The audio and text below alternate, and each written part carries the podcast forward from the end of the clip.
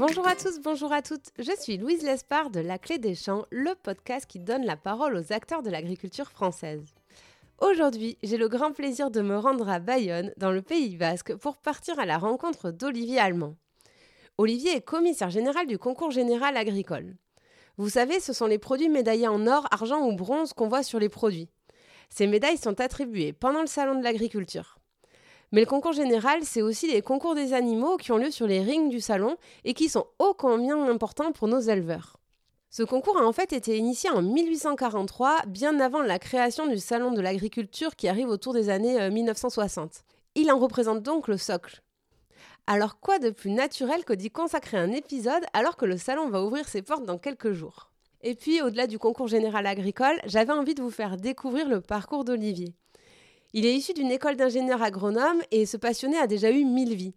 Chroniqueur télé, animateur de la célèbre émission Interville, conseiller du ministre de l'Agriculture, Olivier cumule les expériences atypiques, mais elles ont toutes un point commun la mise en valeur des territoires et du monde agricole. Et dernière chose avant de vous laisser en compagnie d'Olivier, je suis désolée, ça va sûrement frustrer certains d'entre vous, mais l'épisode a été enregistré aux vacances de Noël quand Olivier avait encore un peu de temps euh, avant la dernière ligne droite jusqu'au salon. Du coup, on n'a pas parlé de la crise qui traverse le monde agricole actuellement et qui inscrit cette édition du Salon international de l'agriculture dans un contexte forcément un peu particulier. Par contre, pour ceux qui le souhaitent, j'ai écrit un édito sur le sujet. Il est disponible sur le blog de la Clé des Champs. On vous met le lien dans le descriptif de l'épisode. Allez, je vous laisse en compagnie d'Olivier. Bonne écoute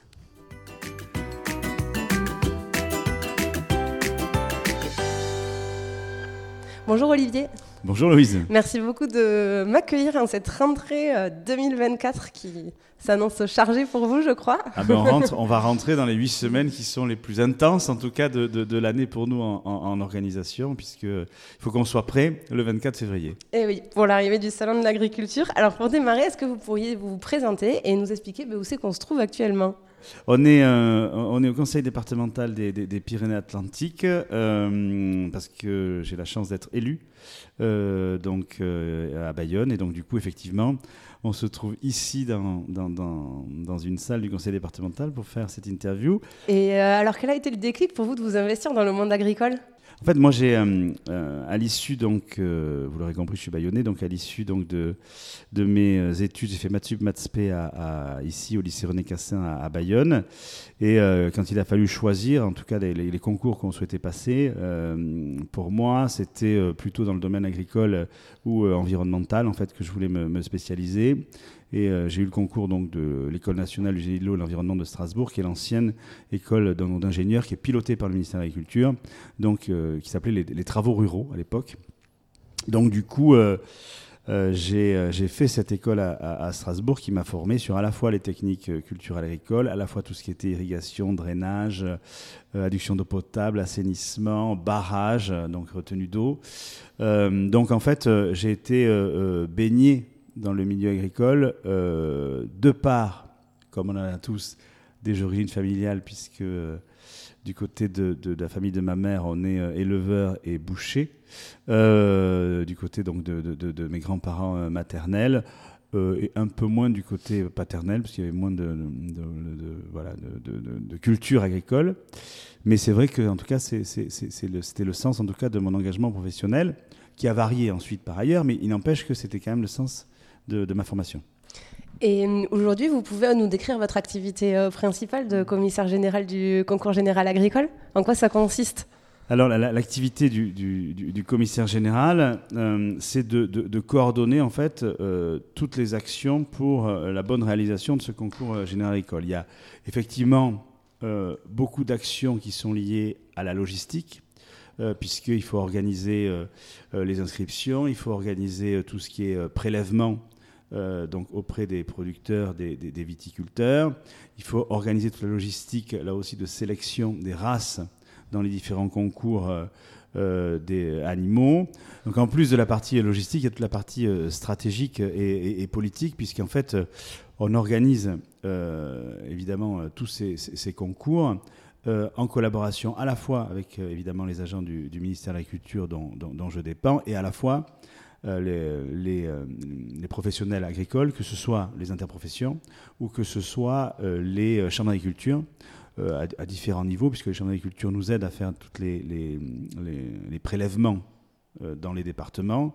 Et les interprofessions agricoles nous aident justement à affiner avec les professionnels donc, de l'INAO donc du ministère, euh, les cahiers des charges, puisqu'on fait évoluer les cahiers des charges euh, de, toutes les, euh, de toutes les dégustations. Donc du coup, il y a vraiment cette notion de, chef d'orchestre institutionnel pour pouvoir accompagner l'évolution donc du concours et puis des aspects aussi très politiques locaux, puisque encore une fois, à chaque fois dans chaque département, euh, le lien est fait avec la Chambre, le conseil départemental, le préfet.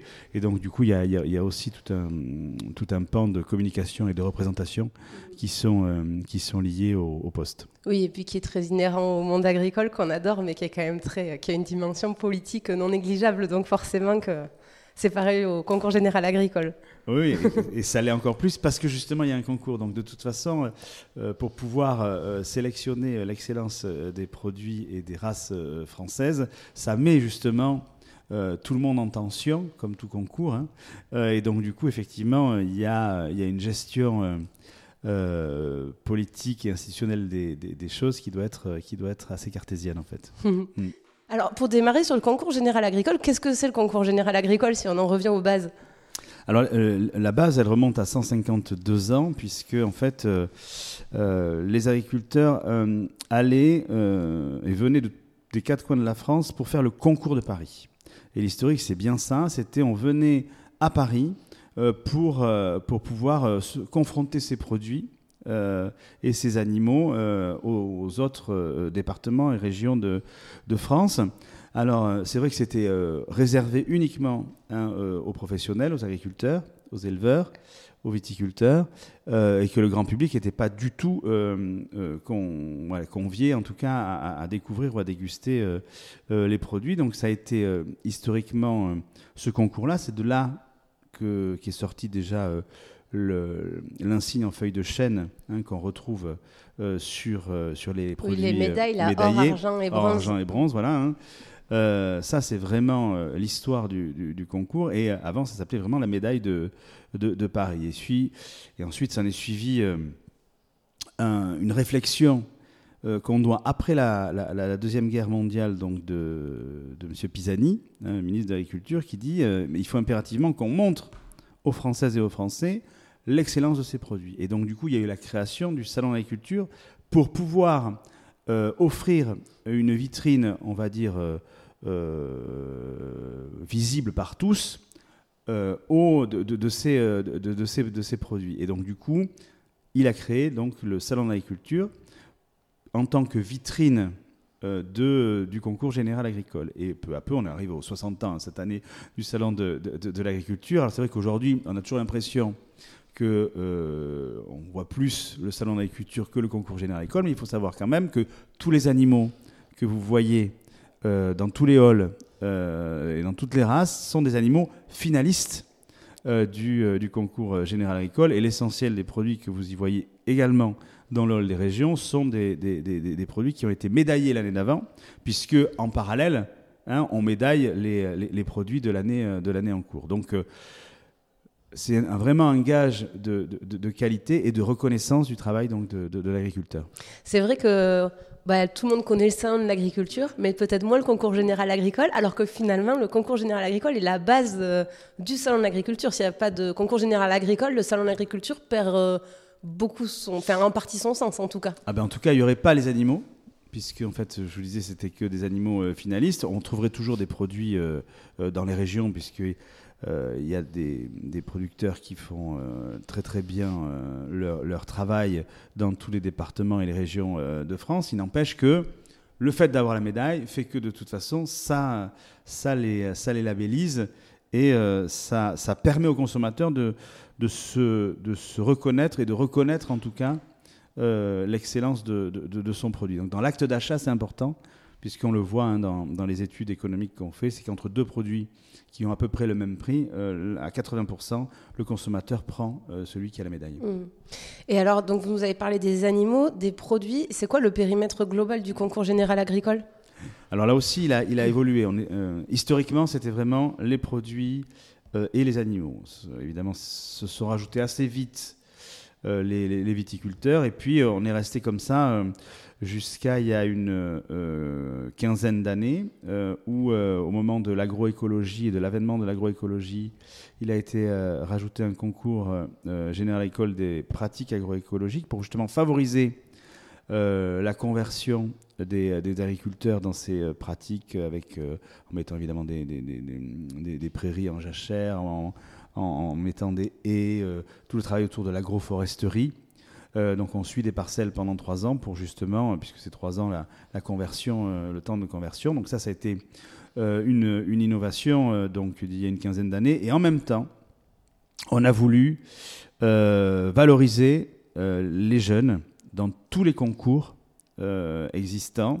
Et on a créé dans chacune des catégories, donc encore une fois, euh, animaux, euh, produits, euh, vins et agroforesterie, des concours des jeunes pour justement valoriser la transmission, valoriser le travail de l'enseignement agricole, parce qu'encore une fois, on a cette spécificité française qui est, qui est un enseignement agricole de qualité et dirigé euh, par, euh, par le ministère de l'Agriculture. Trop méconnu. Trop je méconnu. Trouve, pour travailler avec le lycée agricole des Landes, Agricampus 40, j'ai redécouvert les lycées agricoles et ah j'étais bluffé. Pour moi, c'est la pépite euh, française. Mm.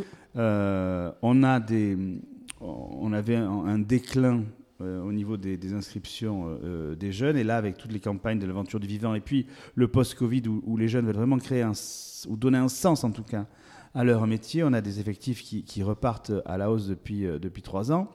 Et euh, c'est sûr qu'on a une, vraiment, on a une ambition, euh, c'est quand même d'accompagner l'enjeu agricole qui est de, remplacer quasiment 50% de la classe d'âge qui part dans les 10 ans à venir. Donc encore une fois, on essaie à chaque fois, dans le concours général agricole, de, de s'adapter au mieux euh, euh, aux, évolutions de, ce monde agricole-là. Et donc, du coup, le concours agroforesterie et le, le concours des, jeunes qui, euh, qui, ont une quinzaine d'années eh bien, viennent compléter cette, cette architecture de, de, tous les concours. Quoi.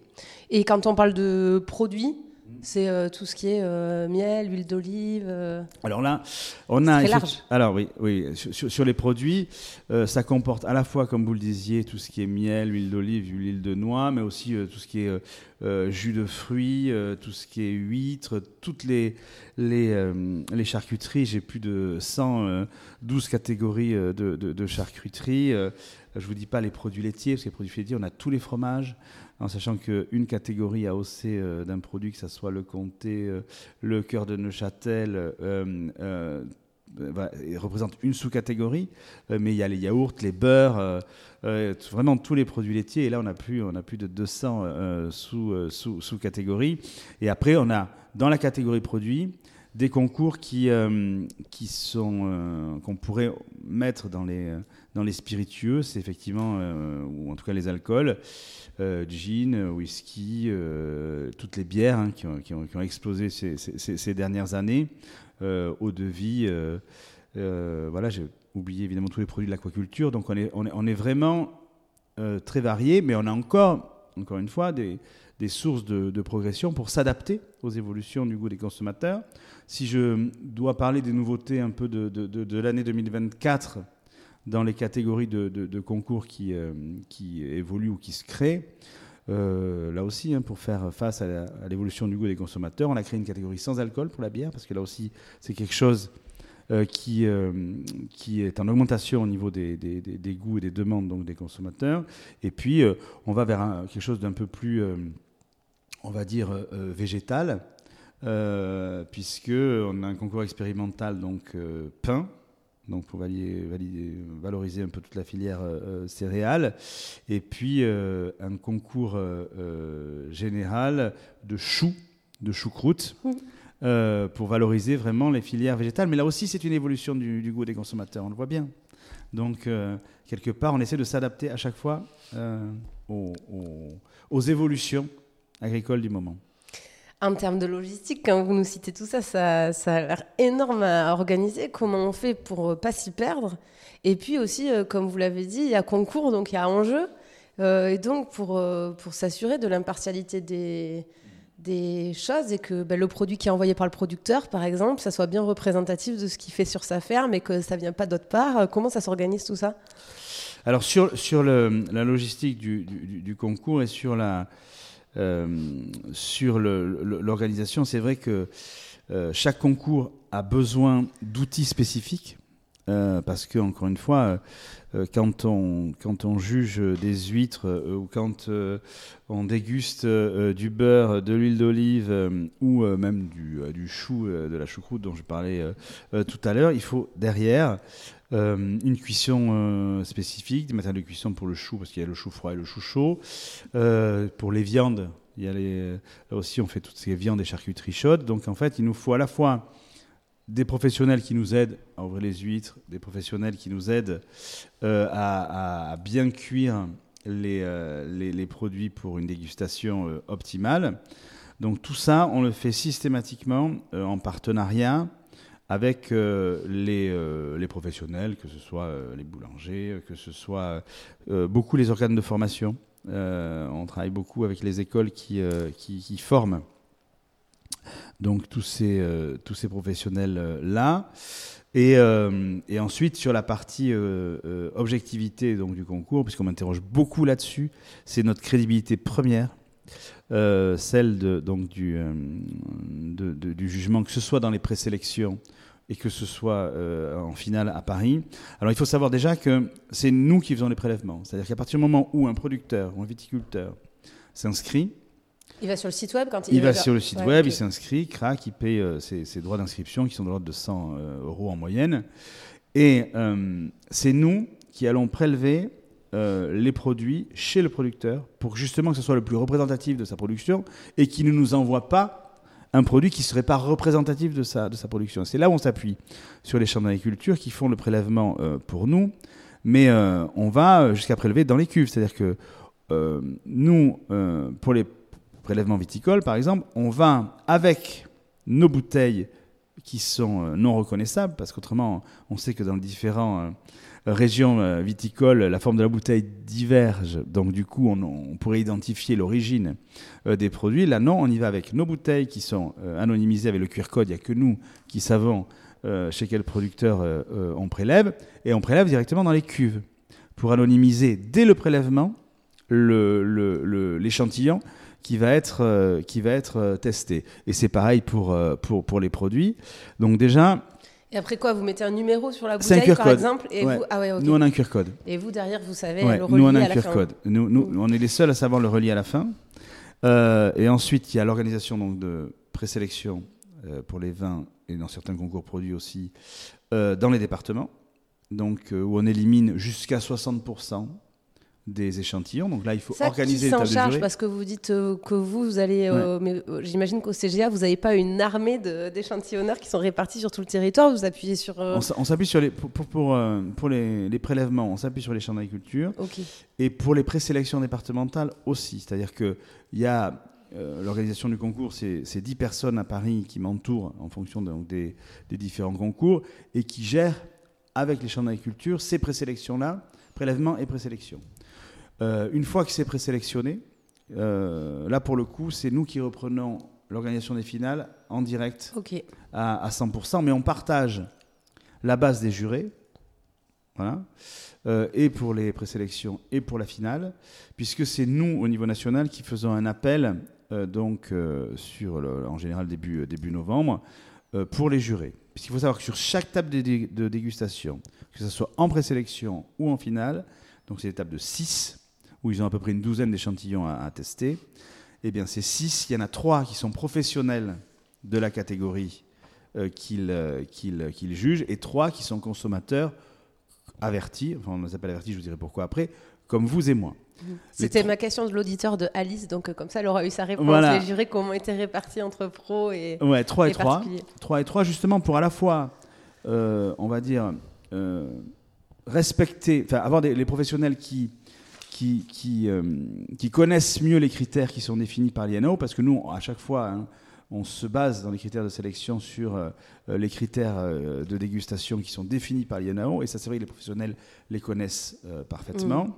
et l'évolution du goût des consommateurs. Hein, je vous parlais de la, Là aussi, on, a vu ces dernières années, ben, et on voit chaque année que le goût des consommateurs évolue. Donc, du coup, on a besoin d'avoir euh, leur avis euh, sur, euh, sur les, les, dégustations des échantillons.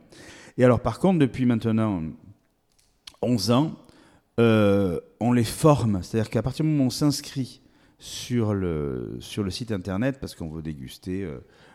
N'importe qui peut s'inscrire, du coup. Tout le monde peut s'inscrire. Tout le monde peut s'inscrire. dans la catégorie qu'il souhaite dans la catégorie qu'ils souhaitent, exactement. Et, euh, et, on leur propose une formation. Ils sont inscrits dans la catégorie euh, jus de fruits, et ben on va leur proposer euh, de, faire une journée de formation, hein, payée par le concours général école, pour qu'ils se forment à la dégustation, tout simplement pour pouvoir les décomplexer. Parce qu'encore une fois, quand on est un consommateur et qu'on aime bien tel ou tel produit, on se sent de toute façon, enfin, on a toujours ce sentiment d'illégitimité à juger tel ou tel produit. Et en fait, l'essentiel euh, de, la formation, outre d'apprendre des termes peut-être un peu plus euh, professionnels, mais ce n'est pas ça qui nous intéresse. Ce qui nous intéresse, c'est de décomplexer le consommateur parce qu'on ressent tous les choses. Mais il faut juste se décomplexer et assumer le fait qu'on les ressente et que quand on sent un goût de banane, de fruits, de, de noisettes, et eh bien finalement, le professionnel, il sent la même chose.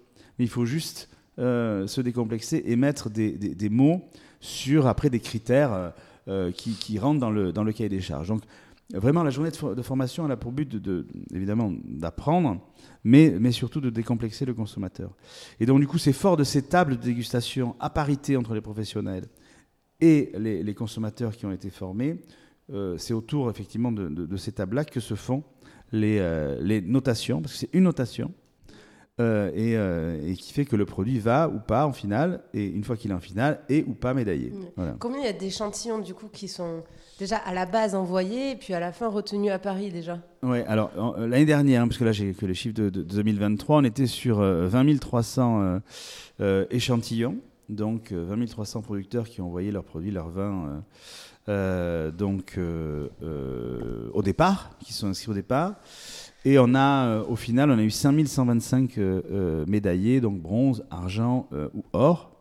Donc, encore une fois, avec ce système de notation qui fait que, encore une fois, on ne vous demande pas de, de, faire un podium sur chacune des tables, on vous demande juste de faire une notation. Et si l'aventure eh ben, euh, la notation, elle est euh, entre 14 et 16, il y aura une médaille d'or. Si elle est entre 12 euh, et 14, il y aura une médaille d'argent. Et si elle est entre 10 et 12, il y aura une médaille de, bronze. Ça, c'est hyper important ce que vous dites. Ça veut dire qu'il n'y a pas d'obligation d'attribuer une médaille d'or, une médaille d'argent et une médaille de bronze. Qu'à un concours, il peut ne pas y avoir de médaille d'or parce qu'il n'y a aucun produit qui a été noté à plus de 14 sur 20. Exactement. Et ce qui fait que, que ça, pour le coup, c'est vraiment un gage de qualité, entre guillemets, contrairement à d'autres concours où voilà, il y a un podium, quel que soit un peu le niveau de qualité. Quoi. Non, non, mais c'est vraiment ce que je rappelle vraiment à chaque, euh, à chaque euh, présélection et à, chaque dégustation dans, les finales, c'est qu'encore une fois, euh, c'est exactement ça. On n'est pas là pour, pour, pour, faire un podium. Hein. C'est pas Miss France. On est là vraiment pour noter en fonction de, de, des qualités intrinsèques de l'échantillon et puis point barre. Quoi. Mm. Voilà. Mm. Ça veut dire, donc, il y a un premier tour avec euh, tous les échantillons qui sont sélectionnés pour le concours où le jury note, c'est ça? Le jury note et il, a, il élimine jusqu'à 60%. Et, après, ça part à Paris. Et là, ben, en fonction de, de, de, de, vraiment de la notation euh, de, chaque table de jury, on a plus ou moins. Et à Paris, c'est ce que vous appelez les finales au final Ouais, c'est les finales. à Paris, c'est vraiment les finales. Mais il faut savoir, ce qui est assez drôle quand même, euh, depuis les trois dernières années, on se rend compte que le, les, les jurés sont encore plus exigeants que nous. Puisqu'en général, on était, avant le Covid, jusqu'à à peu près 30% de produits euh, euh, qui partaient, qui étaient médaillés. On est à 25% aujourd'hui.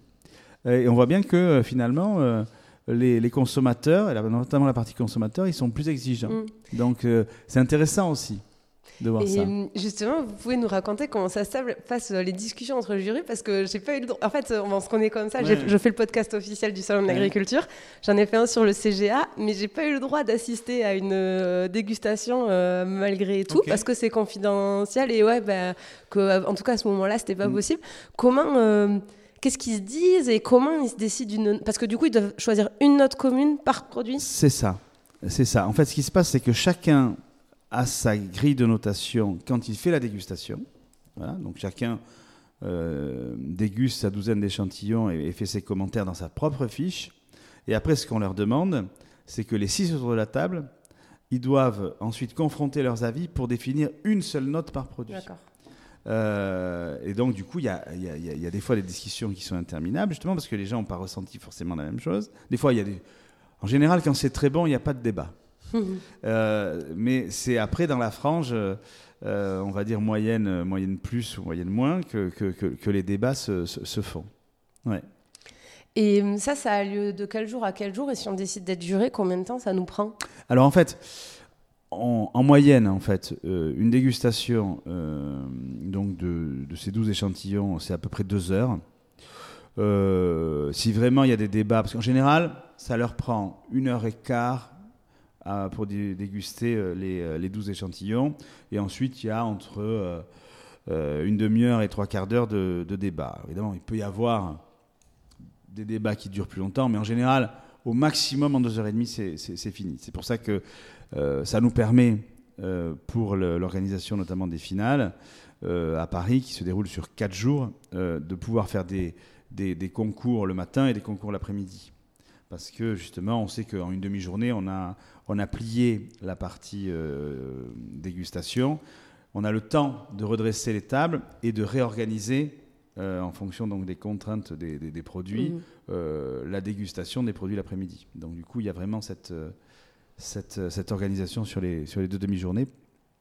Et hum, c'est la minute économique du podcast, mais un producteur qui se voit récompensé d'une médaille, est-ce que vous avez des stats euh, sur ses ventes? Est-ce que ça lui améliore ses, ses chiffres pour son exploitation? Est-ce qu'il a un intérêt économique à ça? Oui, bien sûr. Enfin, c'est une des premières euh, réalités euh, du, du, du, concours général. C'est vraiment ça, c'est que ça, ça a toujours à la fois valorisé le travail du, producteur, mais surtout, ça, ça le valorise économiquement. Il y a la notion de reconnaissance d'un travail bien fait, et il y a la valorisation économique. Et cette valorisation économique, alors les chiffres datent de 2020. Donc encore une fois, on va relancer une étude en 2024 après le, concours général 2024 pour justement voir comment ces chiffres ont évolué. Mais les chiffres de 2020, en fonction des catégories de concours, c'est entre 18 et 40% de chiffre d'affaires en plus l'année où on a où on a le, obtenu donc, euh, donc la médaille. Donc il y a une vraie réalité économique.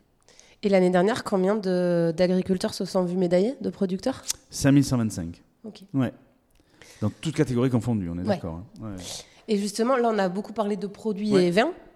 Et j'aimerais qu'on parle quand même des animaux, ben, qui est bah, le Hall 1, qui est le, poumon du salon quand même. Hall un petit 1 Pour, euh, pour les races euh, bovines, porcines et, et, ovines. Le Hall 6 pour les équins et les asins, et j'ai le hall 2-1, euh, donc pour les chats et les chiens, puisque toutes ces races-là sont, sont, en concours euh, euh, général. Là aussi, c'est un intérêt économique, hein, puisqu'encore une fois, on valorise les filières d'élevage, et donc du coup, derrière, on valorise, j'allais dire, l'excellence génétique mm. des différentes espèces, et donc derrière, c'est un intérêt économique, puisque vous savez qu'on vend, bien sûr, les, les semences euh, pour, euh, pour, la pour, la reproduction. Donc derrière, il y a effectivement, euh, il y a effectivement un intérêt aussi économique pour les éleveurs. Vous le voyez, hein, quand, quand vous rentrez dans une ferme, c'est plaques en fonte des différents concours. Et il y en a qui en collectionnent un paquet. Bien sûr, il y en a qui en collectionnent un paquet. Et c'est vraiment la fierté des éleveurs. Alors c'est vrai que c'est une logistique à part. puisque là, on va pas faire les prélèvements hein, comme dans les produits et les vins, mais par contre, chaque concours euh, des, euh, différentes, euh, différents organismes de, sélection, on voit bien, hein, dès, septembre, octobre, il y a le concours de la Bazadaise, de la Gasconne, de, de, la Blonde Aquitaine, de la Normande. Donc c'est eux qui sélectionnent les, les meilleurs représentants qui vont aller en finale. Le concours ne fait que définir le nombre de spécimens par, par type de, par type d'espèce. Euh, eux à eux ensuite de, de, de, les sélectionner. Et ensuite, là où la logistique est énorme, c'est que c'est nous hein, qui allons chercher chaque bête finaliste dans euh, son, son, exploitation euh, agricole. Et aussi, on parlait d'économie tout à l'heure, mais c'est un énorme, c'est un énorme coût que d'aller chercher plus de 2200 animaux un par un dans les différents élevages. Donc du coup, derrière, euh, derrière c'est une énorme logistique. Et le balai, justement, des, des, bétaillères au moment où il faut euh, remplir donc les différentes stalles, donc des différents halls qui commencent le jeudi et le vendredi avant le salon. Et puis pour les bovins, il y a une rotation à mi-salon, donc qu'on doit réussir dans la nuit de mardi à mercredi. Ça, c'est un balai qui, qui doit être réglé au millimètre parce que la moindre difficulté, vu le nombre d'animaux qu'on a, fait qu'on ne pourrait pas soit ouvrir à l'heure ou soit faire la rotation dans les bonnes conditions et réouvrir le mercredi à 9h. J'ai eu la chance d'y assister parce que je travaille pour vous, mais le vendredi du salon, la veille de mm. l'ouverture, et c'est vrai, puis il y a une ambiance particulière, quoi. Il y a du stress parce qu'il faut décharger les animaux, il faut pas qu'ils se blessent. Il y a un peu d'excitation aussi, les éleveurs sont contents d'être là. Enfin, on sent qu'il y a une ébullition, euh, euh, vraiment. Enfin, j'étais contente d'avoir pu voir ça. Il y a à la fois une fierté, et puis à la fois pour nous, euh, une vraie exigence, c'est-à-dire qu'encore une fois, avec tous les, les, vétos qui, qui, qui, nous entourent, euh, vérification évidemment de tous les certificats sanitaires. Et Dieu sait si on a quelques vicissitudes sanitaires, quelles que soient les, espèces euh, euh, en ce moment. Et donc, du coup, on vérifie évidemment que à l'état de l'animal au débarquement, que son état sanitaire est bien là. Mais on a beaucoup amélioré aussi ces dernières années le, la manière dont on débarque les animaux pour éviter que ça se blesse et pour respecter l'animal. Et puis tous ces ces différents contrôles parce que, encore une fois, euh, c'est important. Et donc, du coup, euh, euh, là aussi, c'était un point d'amélioration qui était, qui était obligatoire. Mm. Mm. Et qu'on comprenne bien, en fonction des effectifs de la race, il y a vraiment des sélections qui sont hyper drastiques avec des concours départementaux, régionaux, et après aller au national. Mais aller au national à Paris, c'est vraiment une vraie fierté pour les éleveurs de manière générale, de toute façon, et sur certaines races, je pense aux limousines, aux blondes d'Aquitaine, où il y a beaucoup, beaucoup d'éleveurs. Bien sûr. C'est vraiment déjà en soi de monter à Paris quelque chose. Quoi. Non, non, mais c'est clair que le quota de, de, spécimens finalistes par rapport euh, justement au, nombre de, spécimens de la, race, euh, donc euh, par rapport au poids que, chaque race a sur le, territoire, c'est vrai que c'est extrêmement drastique. Donc la sélection pour eux est extrêmement difficile. Et c'est vrai qu'on le voit dans le regard de l'éleveur. Et, moi, je sais pertinemment, pour, pour sillonner et pour les voir tout au long de l'année, que euh, ils anticipent même des fois à deux ans près pour pouvoir euh, proposer un taureau, euh, une vache au concours général école. Et c'est vrai que c'est c'est pour eux un vrai enjeu et c'est pour eux une, vraie fierté. Ouais. Mmh. Mmh.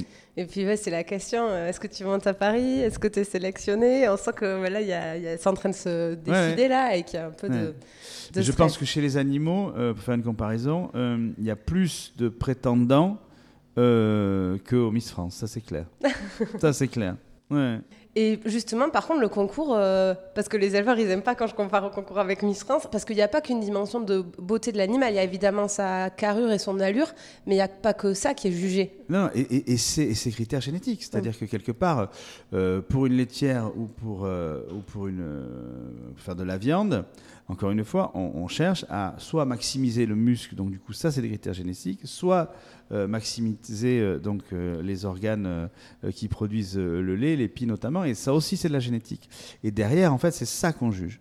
On juge systématiquement la performance donc des, des animaux que, que l'on juge, et là aussi le travail des juges dans les concours animaux est, est, un travail là pour le coup qui est, qui est vraiment fait uniquement par les professionnels. Il n'y a mm. pas, comme dans les produits et les vins, la partie consommateur, puisqu'on ne recherche pas, là aussi, euh, le, goût des choses. Euh, on recherche vraiment la, performance euh, génétique. Et d'amener la race vers un idéal de, de, race d'animaux aussi qui va être productif, en bonne santé, s'adapter au, bah là, au changement climatique, par exemple, etc. Il y a, ce rôle-là aussi de guider la race dans une direction. On, le voit beaucoup, hein, notamment sur, sur, les, les, petites races endémiques. Euh, voilà, sur la Vosgienne, sur les Gasconnes, tout ça, ça, ça permet à des races de rester sur leur territoire, euh, d'améliorer leur capacité de résilience aussi sur, sur leur territoire et d'adaptation au changement climatique, là aussi. Parce que, euh, encore une fois, ces euh, races, ces espèces ont besoin, là aussi, de, de s'adapter à des conditions qui, qui évoluent. Mm. Et vous parlez des jurys, heureusement qu'il n'y a pas de consommateurs, parce que déjà c'est très difficile de juger des animaux. Il y a une, dimension qui peut être vue comme subjective. Le, à chaque fois qu'il y a un concours qui se finit, il y a un éleveur qui n'est pas content parce qu'il estime qu'il n'a pas été jugé correctement. Il y a une dimension humaine à gérer quand même qui n'est pas évidente. Euh, c'est la pression. Oui, c'est la pression. On n'est vraiment pas sur, sur, sur, sur, sur l'aspect euh, juste. beauté de, l'animal, hein, ça c'est bien de le dire. et ça se voit encore plus, j'allais dire pour le, pour, le, voilà, pour le visiteur du salon. pour le commun des, mortels, le non spécialiste, parce que sur les concours chat et chien, que c'est vrai qu'on passe, on parle toujours des, chevaux ou des vaches ou des porcs euh, ou, des, euh, ou, des, ou des chèvres pour, le salon, parce que c'est vrai que pour les Parisiens, c'est quelque chose qui est, important, euh, et puis c'est une notion très bucolique, et, et ça les ramène à d'autres à, voilà, à, d'autres souvenirs. Il n'empêche que pour les chats et les chiens, où il y a beaucoup de concours de beauté des chats et des chiens, on voit bien que quand on regarde le concours général école des chats et des chiens, on n'est pas du tout sur les mêmes critères euh, de, beauté. On est vraiment sur la performance, sur le fait euh, de pouvoir, euh, de pouvoir accélérer très très vite, d'avoir des, spécificités physiques qui sont recherchées. Mm. D'ailleurs, ça me fait penser, les chiens, je vois bien ce qu'ils font au sein de l'agriculture, puisque bah, surtout, en plus, il y a des concours de chiens de chasse, chiens de troupeau, et que dans toutes les fermes, il y a des chiens. Les chats, alors dans toutes les fermes, il y a des chats, mais en tout cas chez mes grands-parents, c'est plutôt pour chasser les rats et les souris euh, et finir les restes du repas.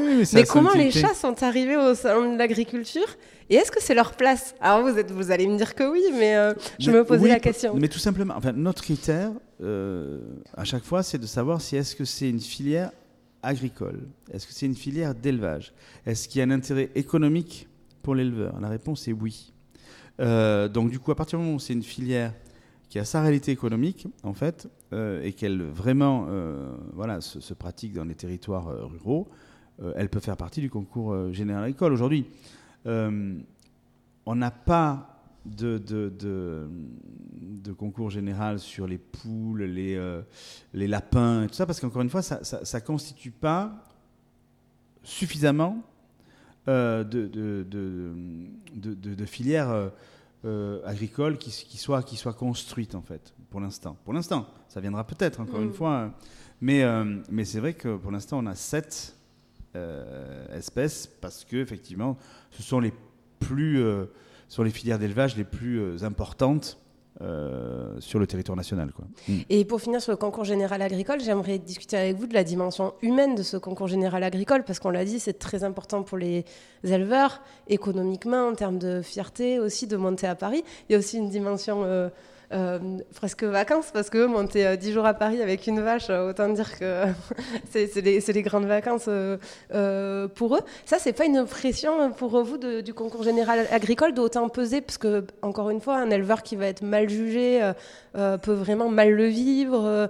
cette dimension humaine-là, c'est pas un, poids sur le concours général agricole? ce, qui est, ce qui est très important pour nous, c'est d'organiser le bien-être de l'éleveur.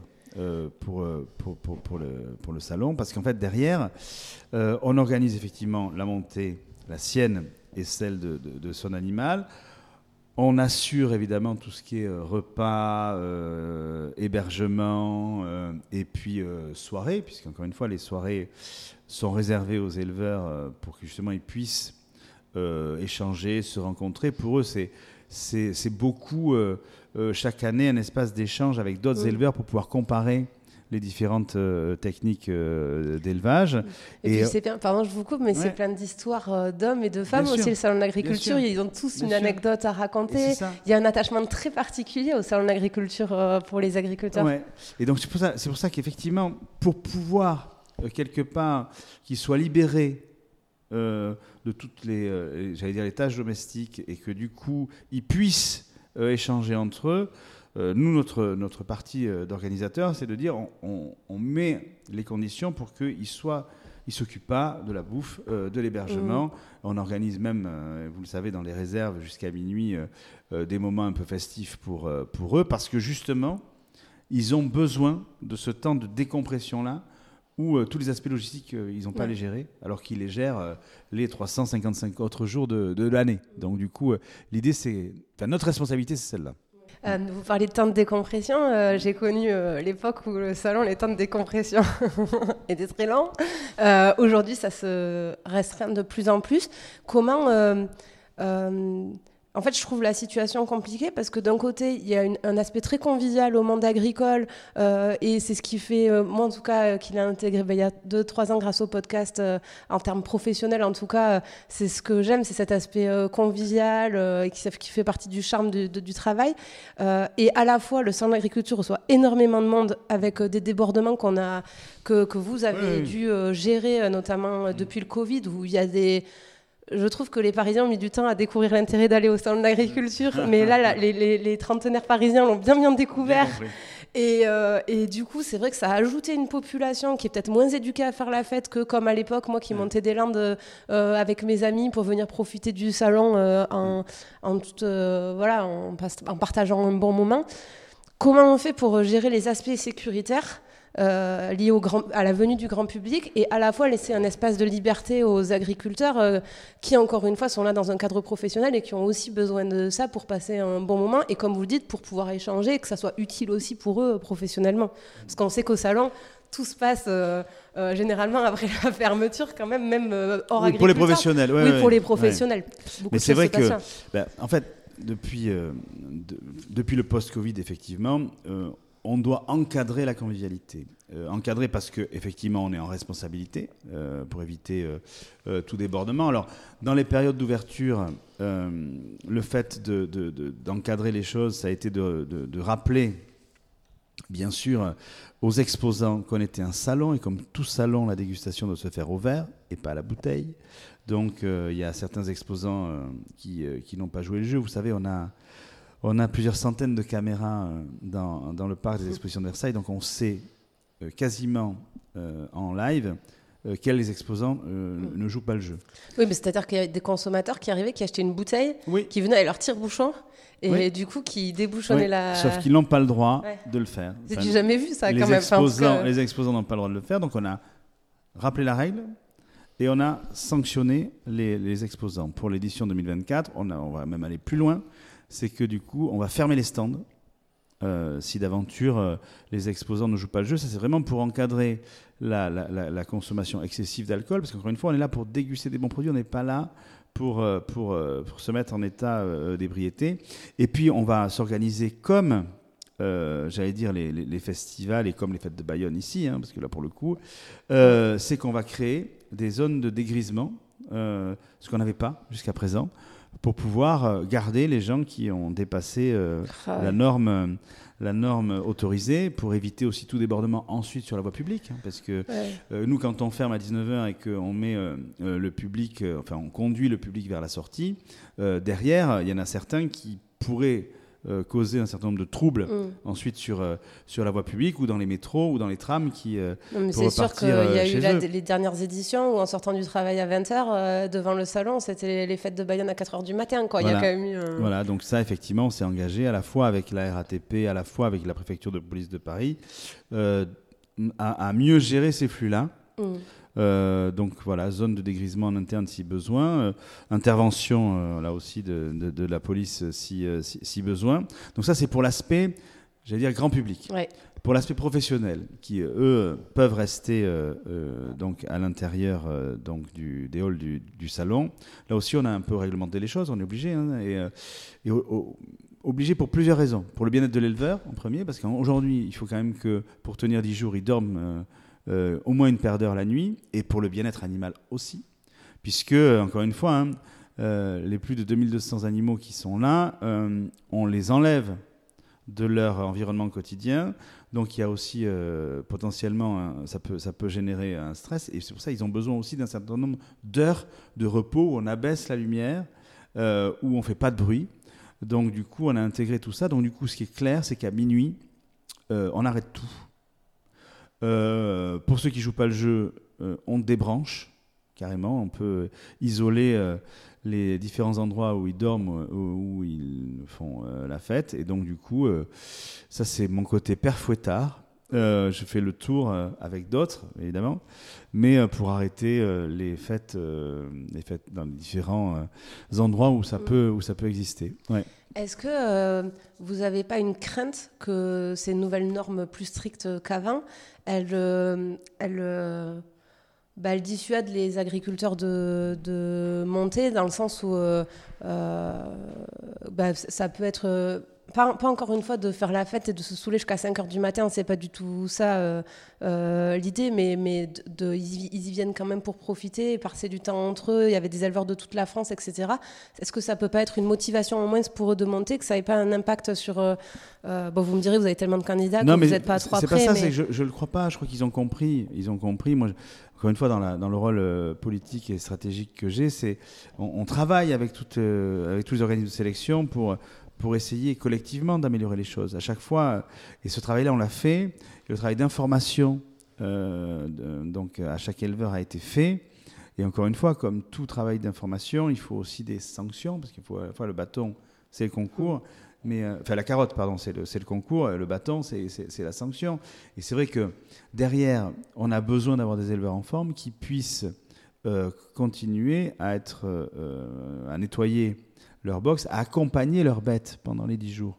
Euh, parce qu'il faut qu'à 9h, quand on ouvre le salon au grand public, les box soient nickel et que les animaux soient nickel.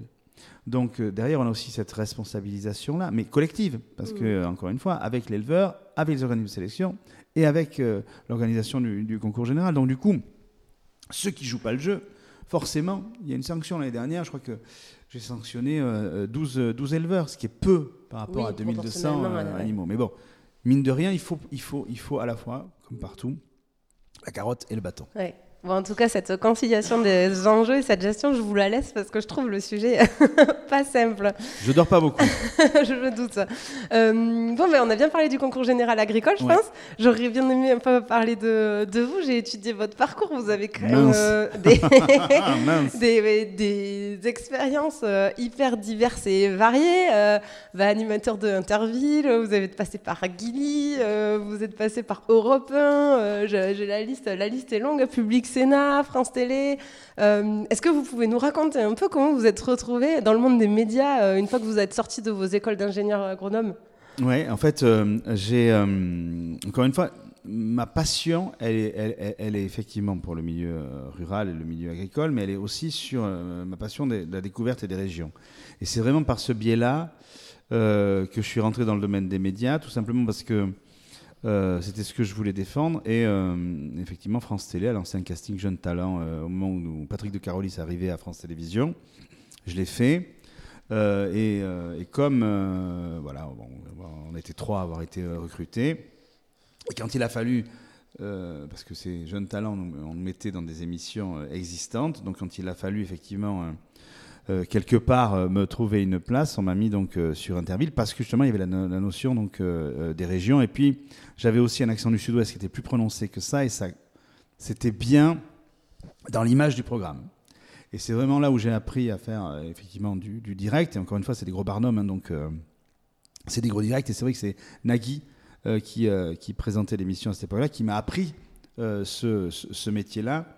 Euh, euh, et, c'est vrai que euh, je suis resté 5 ans avec Nathalie Simon pour, pour animer les jeux d'Interville. Et donc on a continué à sillonner la France. Et derrière, comme tous les jeux étaient liés à l'histoire des territoires qu'on traversait, derrière il fallait toujours réécrire l'axe des, jeux en fonction de l'histoire locale. Donc là aussi, ça m'a permis d'améliorer ma connaissance des différents départements. Et ensuite, je n'ai de cesse que de dire à France Télé que j'avais vraiment envie de, valoriser euh, les régions. Alors évidemment, après, il y a eu euh, une émission qui s'appelait Qui vient camper, qui n'a duré qu'un an, mais où j'amenais camper dans une région différente euh, une, personnalité chaque semaine. Ensuite, il y a eu le nouveau voyage d'Ulysse, où j'ai fait le tour de la Méditerranée en voilier, comme Ulysse en son temps, pour montrer ce qu'il y a plus innovant sur le développement durable. Et puis après, il y a eu cette aventure on va dire, euh, euh, sur euh, de création d'une chaîne, donc sur le, câble et sur le satellite, qui s'appelait Campagne TV, qui là réunissait quelque part mes deux passions, qui a été fait en accord avec les acteurs agricoles et, les acteurs audiovisuels pour justement valoriser à la fois, j'allais dire, le, le tourisme rural, à la fois les différents produits qui, était, euh, qui était en France. Et à la fois, l'environnement, on était vraiment sur ces trois axes-là, donc euh, agricole, agroalimentaire, alimentation.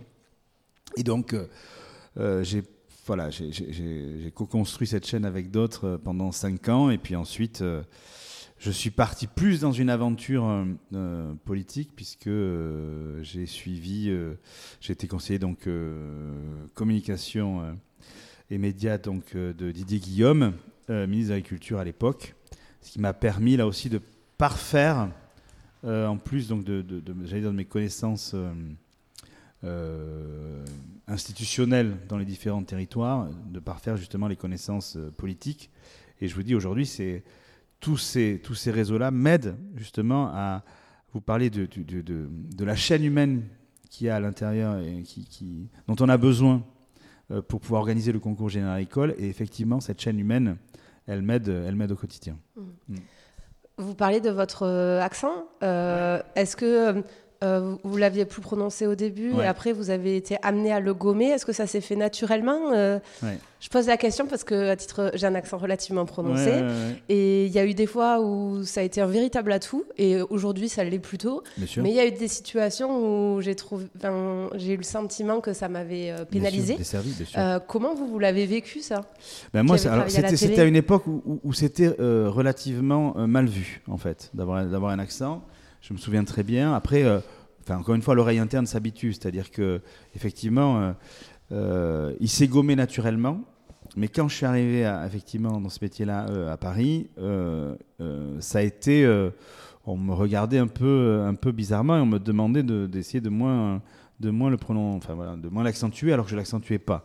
Mais ça a été à l'époque, comme c'était Interville, ça passait en fait. Mm. Et après, ça s'est gommé, euh, ça s'est gommé euh, euh, naturellement. Mais je sais que j'ai été écarté d'un certain nombre de programmes parce que justement j'avais trop, j'avais trop d'accent. Bon, ça c'est, c'est un sujet. Alors que maintenant l'époque est complètement inverse, c'est-à-dire qu'au contraire, les les chaînes et les radios cherchent plus de signatures vocales reconnaissables. Parce ah que je trouve que on le voit beaucoup sur le rugby, ça oui. Euh, mais finalement, donc par le biais du sport, les gens avec un accent globalement arrivent à se à trouver leur place, je trouve. Je pense notamment à euh, Inassi Rigoyen là, qui a rejoint mmh. euh, sur la partie rugby, mmh. Coupe du Monde, et mmh. maintenant qui est un peu à tout le sport et tout ça. Mais, mais sinon, je trouve pas tant que ça que les accents ont leur place dans le paysage médiatique français, ni pour être passé dans des grands groupes à Paris, euh, ni dans les grands groupes, ni dans les comités de direction, ni dans les.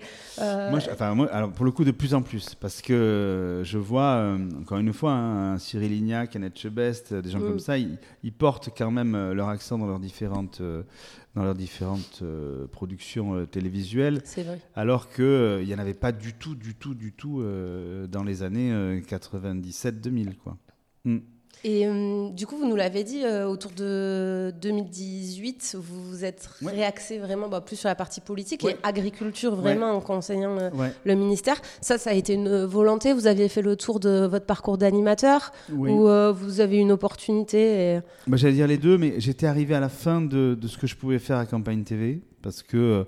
Encore une fois, il faut, il faut, il faut, quand on a donné beaucoup d'idées, bah, il, faut, il faut se renouveler. Et j'ai bien vu que, encore une fois, pour pouvoir passer une étape au-dessus, il fallait, euh, il fallait aussi la dimension euh, politique, parce que comme vous le savez, le milieu agricole est un milieu qui est, qui est très politique.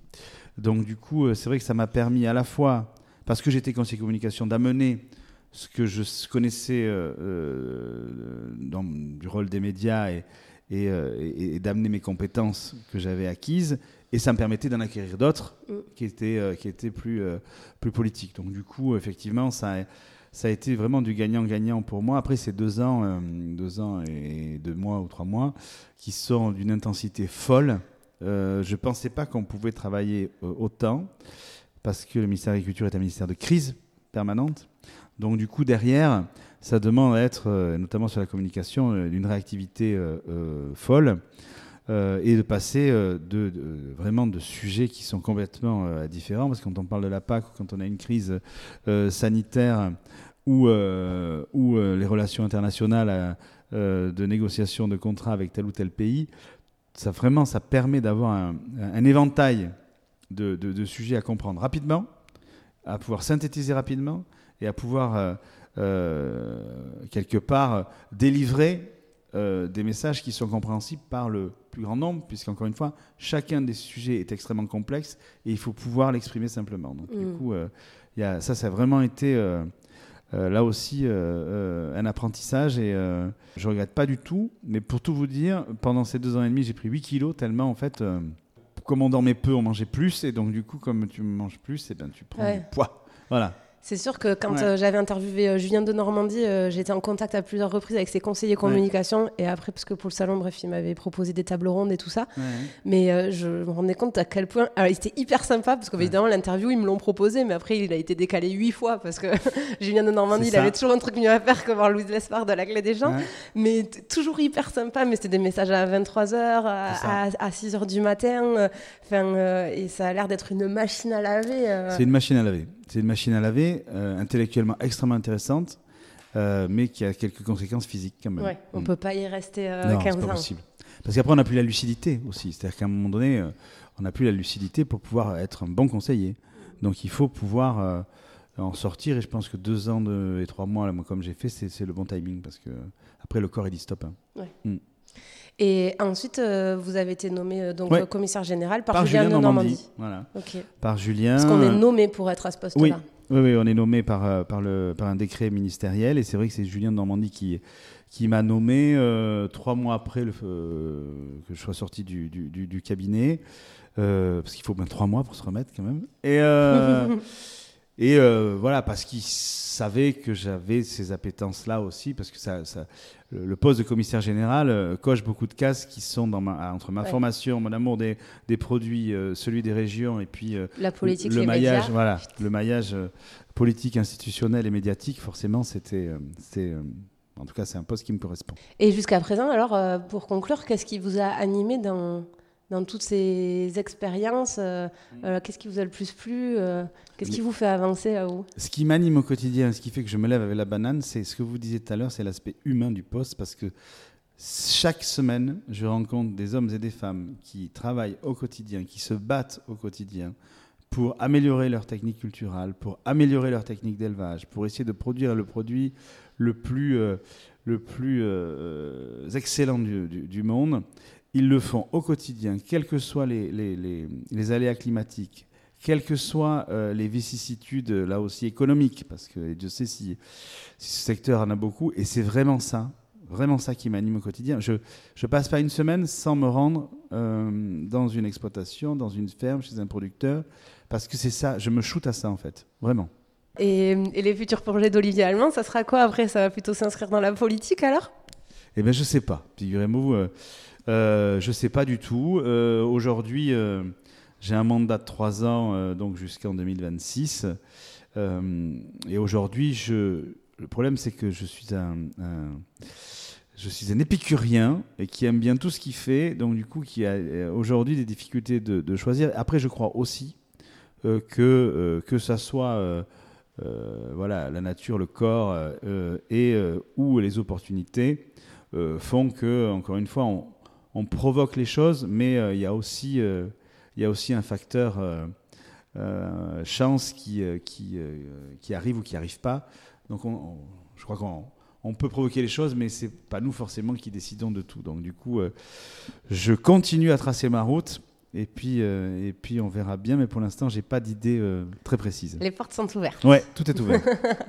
très bien. Et eh ben, je vais passer à mes questions de fin. La première, c'est qu'est-ce qui vous rend fier à vous d'être commissaire général du concours général agricole? Bah, Je vous dis, les, les hommes et les femmes que je, que, je croise au quotidien. Ouais, vraiment. Ma deuxième question, c'est est-ce que vous auriez un truc pour étaler euh, notre science au prochain repas entre amis quand il y aura un produit médaillé sur la table, par exemple?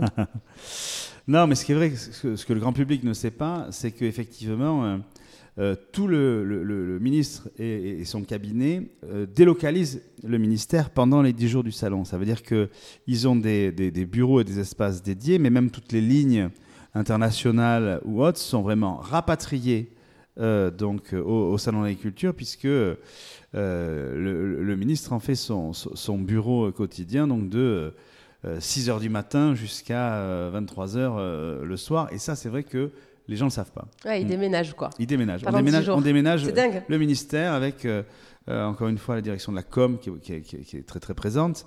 Mais là aussi, c'est dans des parties qu'on ne voit pas, hein, qui ne sont pas accessibles bien sûr au grand public, mais on voit toujours le stand du ministère de l'Agriculture. Mais évidemment, le ministre n'est pas au stand du ministère de l'Agriculture. Euh, enfin, en tout cas, ces bureaux ne sont pas là, ça c'est sûr. Mm. Et dernière euh, question, où c'est que bah, peut-être on peut suivre l'actualité du concours général agricole Si on veut s'inscrire en tant que juré, euh, comment est-ce que vous pouvez nous dire où c'est qu'on peut suivre ça, c'est très très simple, c'est sur le site www.concours-général-agricole.fr. vous pouvez suivre donc l'actualité sur nos réseaux sociaux. tout notamment toutes les relances hein, pour, les, pour les, inscriptions de producteurs, de viticulteurs, de, de jurés, voire même euh, sur euh, l'application hein, du concours Général École, puisque euh, vous pouvez à la fois sur cette application, vous pouvez télécharger sur les smartphones Android, donc vous pouvez à la fois géolocaliser les producteurs médaillés si vous voulez, soit vous rendre chez eux, soit commander sur leur site internet, et on vous pousse toutes les actualités donc, du, concours général sur, sur l'application. Super. Bon, et eh ben, merci beaucoup pour votre temps et à très bientôt. Ben, on eh verra ben, au salon. Rendez-vous du 24 février. Vous dans le jus total. 24 février, 3 mars. à bientôt. Et voilà, c'en est fini pour aujourd'hui. Vous souhaitez aller plus loin dans la découverte de l'agriculture? Si vous êtes dans une entreprise qui travaille au contact du monde agricole, sachez que la Clé des Champs propose des formations à cet effet. L'objectif? Mieux connaître les réalités du métier d'agriculteur pour vous permettre de mieux performer dans votre job. Après avoir suivi un module e-learning où des experts reconnus vous expliquent les enjeux auxquels est confronté le monde agricole, vous partez passer une journée en immersion à la ferme avec vos collègues et maximum par groupe de 5 pour un véritable vie-ma-vie d'agriculteur.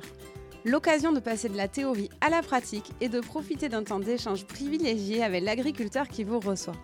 Plus d'informations et inscriptions sur www.laclédeschamps-podcast.fr.